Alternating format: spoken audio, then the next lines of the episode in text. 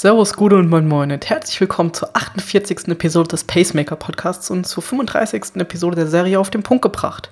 Mein Name ist Max von Shuru.de und ich freue mich, dass du wieder dabei bist.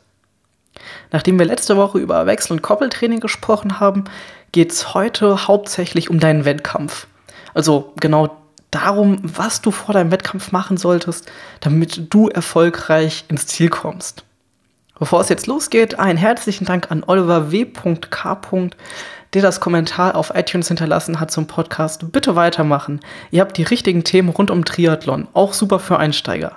Herzlichen Dank an dich, Oliver.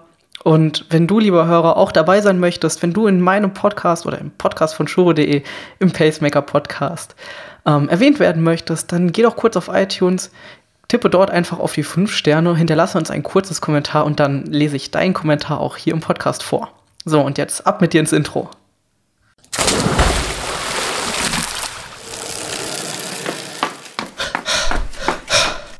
Pacemaker, der Podcast, der dich ans Ziel bringt.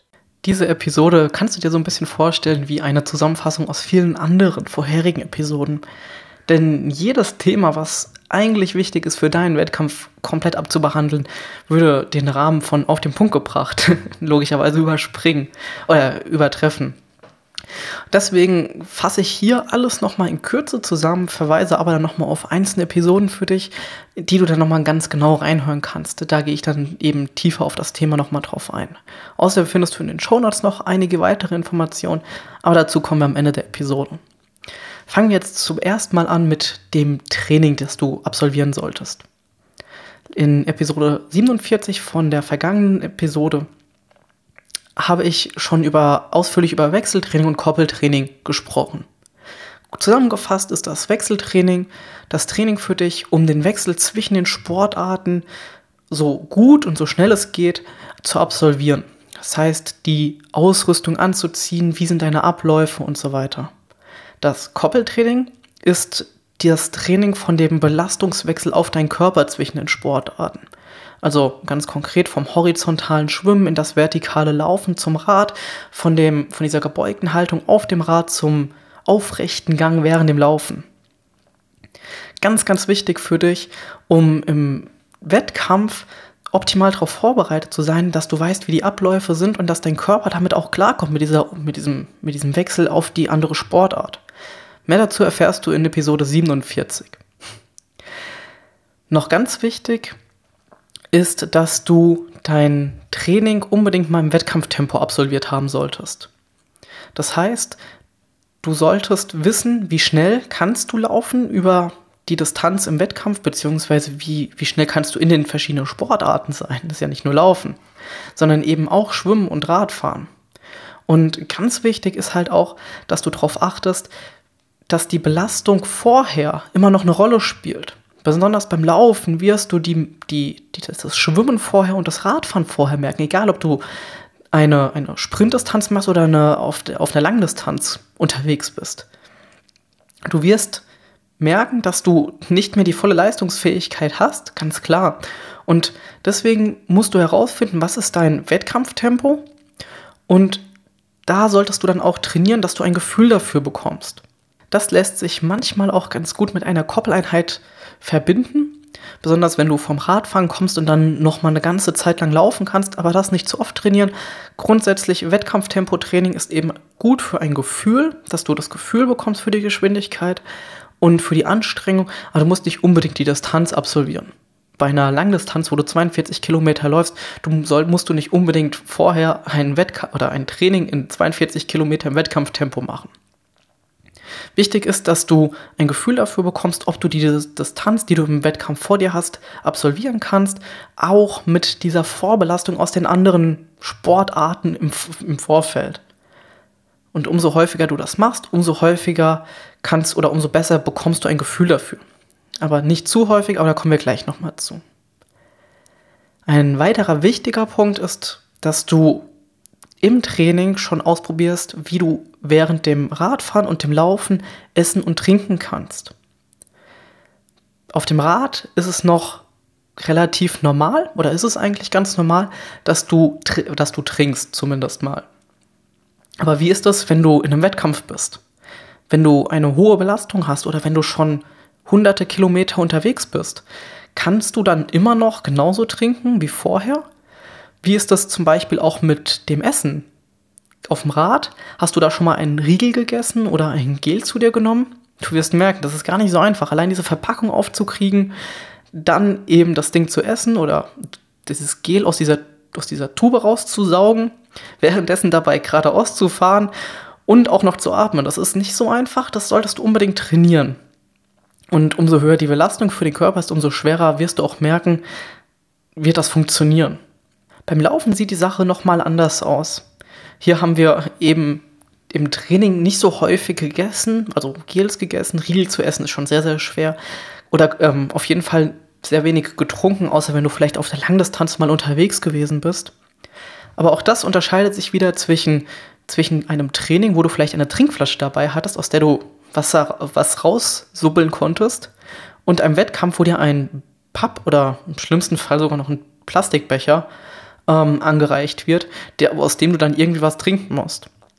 Deswegen ist es im Vorfeld sehr gut, wenn du, wenn du schon mal probierst, während dem Laufen etwas zu trinken aus einem Pappbecher. Dazu gibt es in den Show oder verlinke ich dir in den Shownotes eine Anleitung, wie das sehr, sehr einfach funktioniert. Hier hinzu kommt nochmal das Aufnehmen von, von Getränken auf dem Rad. Beim Laufen ist es einfach, da kannst du einfach die Hand rausstrecken und das Angereichte nehmen oder eben hingreifen und es vom Tisch nehmen. Aber beim Radfahren, hast du da schon mal eine Flasche von einem Fremden aufgenommen oder hast du mal eine Flasche weggeworfen? Probier das auf jeden Fall mal aus. Nimm dir einen Kumpel oder deinen Partner, der soll dir einfach eine Flasche hinreichen. Guck dir an, wie das bei Wettkämpfen gemacht wird. Auf YouTube findest du da ja unzählige Videos von. Und versuch dann mal im Wettkampftempo daran vorbeizufahren und die Flasche aufzunehmen beziehungsweise vorher deine alte Flasche einfach mal wegzuschmeißen oder ihm irgendwie vor die Füße zu werfen. Das ist schon nicht ganz so einfach. Deswegen probier es aus. Umso häufiger du das ausprobiert hast, umso einfacher und umso sicherer fühlst du dich auch auf dem Rad, besonders dann auf dem Wettkampf, wo dann die Belastung vielleicht höher ist. Besonders wenn du längere Distanzen absolvierst, wie eine Mitteldistanz oder eine Langdistanz, dann probier vorher einen Wettkampf aus. Das sage ich aus ganz, ganz schmerzliche Erfahrung. Mein allererster Wettkampf im Triathlon war eine Mitteldistanz in Wiesbaden. Ich habe vorher noch nie einen Triathlon-Wettkampf gemacht. Ich habe mal zugeguckt und ich dachte schon, das kriege ich schon hin.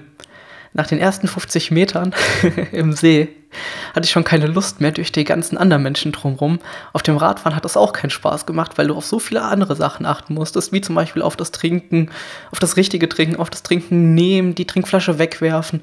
Beim Laufen habe ich dann schon gar keine Laune mehr gehabt. Und ich hatte auch keine Ahnung von Wechseln. Besonders das Wechsel- und Koppeltraining, was ich vorher nie gehört habe, war ganz, war, ein, war dann im Nachgang ein elementarer Bestandteil meines normalen Trainings, um dieses, um dieses Gefühl zu bekommen, wie, wie funktioniert das. Ja, und auch in der Wechselzone. Auch das hatte ich vorher nie probiert oder nie kennengelernt. Und all das kriegst du sehr, sehr gut über einen kleinen Wettkampf im Vorfeld hinaus. Das heißt, wenn du eine Mittel- oder Langdistanz machst, mach mal mindestens einen Sprint oder olympische Distanz im Vor Vorfeld, um die Atmosphäre kennenzulernen, um den Wechsel kennenzulernen, um das, den Schwungstart kennenzulernen und alles andere. Und auch wenn du schon zig Wettkämpfe hinter dir hast, ist es immer gut, nochmal einen Wettkampf vorher zu haben. Mein ehemaliger Trainer würde jetzt sagen, einfach um das Sand aus dem Getriebe zu bekommen. Du hast einfach schon so eine Grundstimmung und eine, ein Grundvertrauen in dich, in deine Leistung in dieser aktuellen Saison und du weißt auch, dass du es schaffen kannst und du weißt auch, was auf was auf dich zukommt und du bekommst einfach ein besseres Gefühl, wenn du einfach einen Vorbereitungswettkampf hast. Mehr dazu zu der Vorbereitung zum Wettkampf findest du auch noch mal in Episode 22. Auch die verlinke ich dir noch mal. Ein weiterer ganz wichtiger Punkt ist die Regeneration.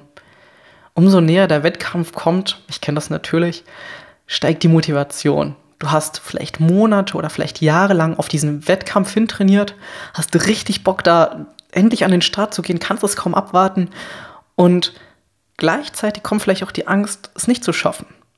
Besonders wenn es dein allererster Wettkampf auf diese Distanz ist, weißt du noch nicht, ob du es überhaupt schaffst. Du hast vielleicht nicht gut, nicht zu oder nicht dir entsprechend gut trainiert. Du warst vielleicht mal im Winter krank ein paar Tage und dann kommt die Panik auch zu sagen, ey, ich muss jetzt noch mehr trainieren.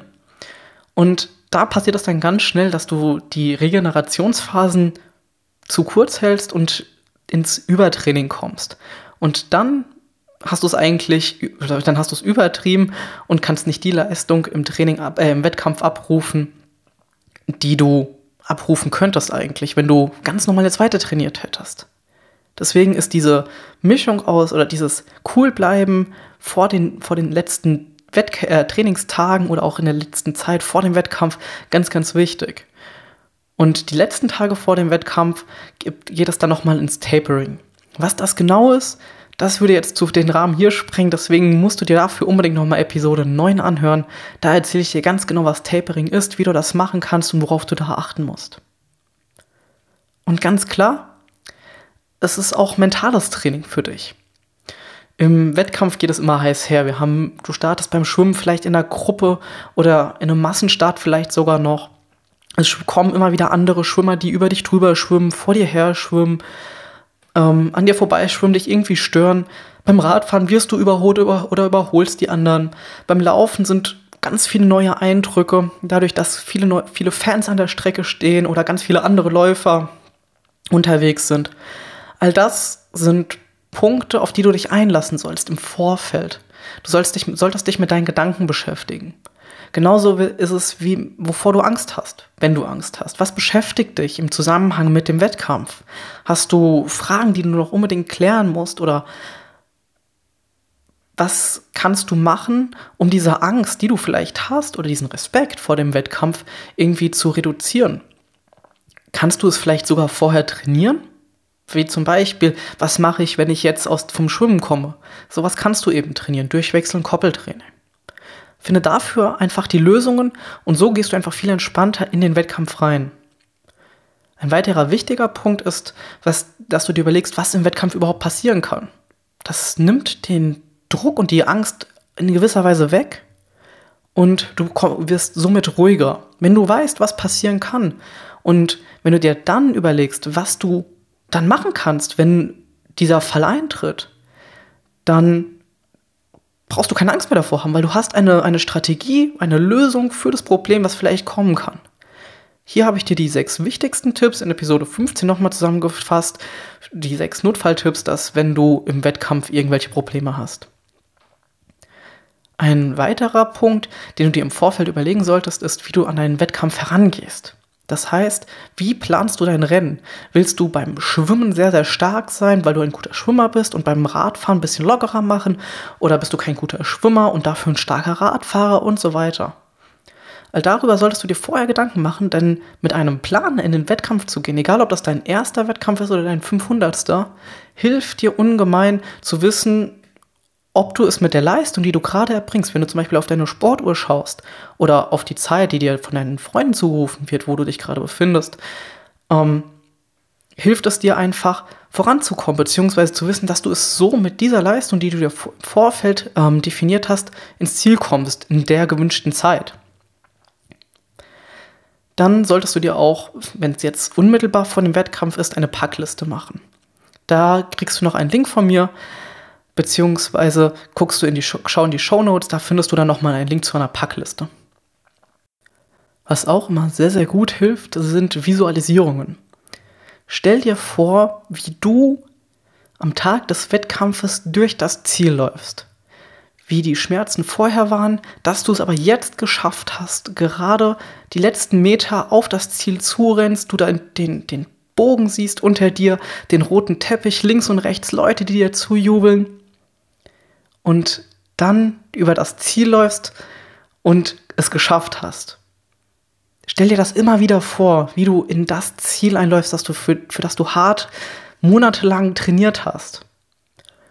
Das hilft dir, dich positiv auf den Wettkampf einzustimmen, dir positive Motivation zu geben und auch im Wettkampf, dass wenn du mal einen Durchhänger hast, besonders gegen Ende hin kann es schon mal passieren, dass es eben nicht mehr so geil alles ist, dass, es, dass du dich quälen musst. Dann kannst du daran denken, dass du kurz davor bist, diesen Zieleinlauf zu, vor dir, zu realisieren. Und das motiviert nochmal ungemein, nochmal Gas zu geben und wirklich alle Kraft zusammenzusammeln, um ins Ziel zu kommen. In Episode 11 habe ich nochmal etwas intensiver über die letzten Stunden vor dem Wettkampf gequatscht. Hör dir die Episode nochmal an, wenn, du, wenn dich das Thema interessiert. Und wie du dich auf den Wettkampf idealerweise vorbereitest, im Gesamten nochmal, erfährst du auch in Episode 8. Hast du noch Fragen zum Wettkampf? Noch die letzte, der letzte Verweis auf die letzte Episode zu dem Thema Wettkampf ist die Episode 13. Dort erfährst du nochmal alles, wie ein Wettkampf abläuft, was im Vorfeld passiert, was während dem Wettkampf passiert, worauf du dich einstellst, was passieren kann eben. Hör dir die Episode unbedingt ein, wenn das dein erster Wettkampf ist oder dein letzter Wettkampf schon ein paar Jahre her ist, sodass du nochmal genau weißt, wie was abgeht.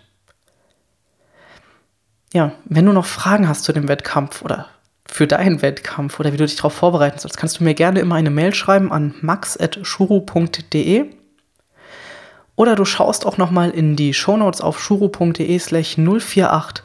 Da findest du alle Verweise jetzt von den Episoden. Du findest nochmal ein paar mehr Informationen zu ein paar Artikeln, die rund um den, rund um den Wettkampf gehen. Und somit bist du dann ideal auf deinen Wettkampf vorbereitet, dass nichts schief geht und dass du den geilsten Tag deines Jahres hast.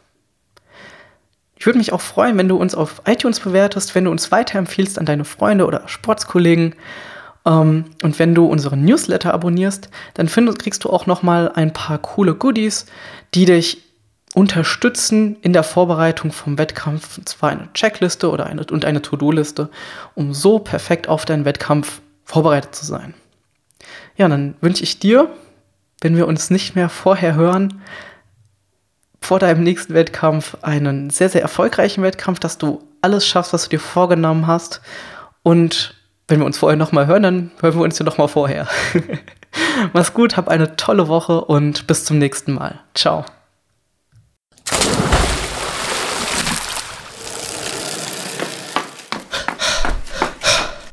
Pacemaker, der Podcast, der dich ans Ziel bringt.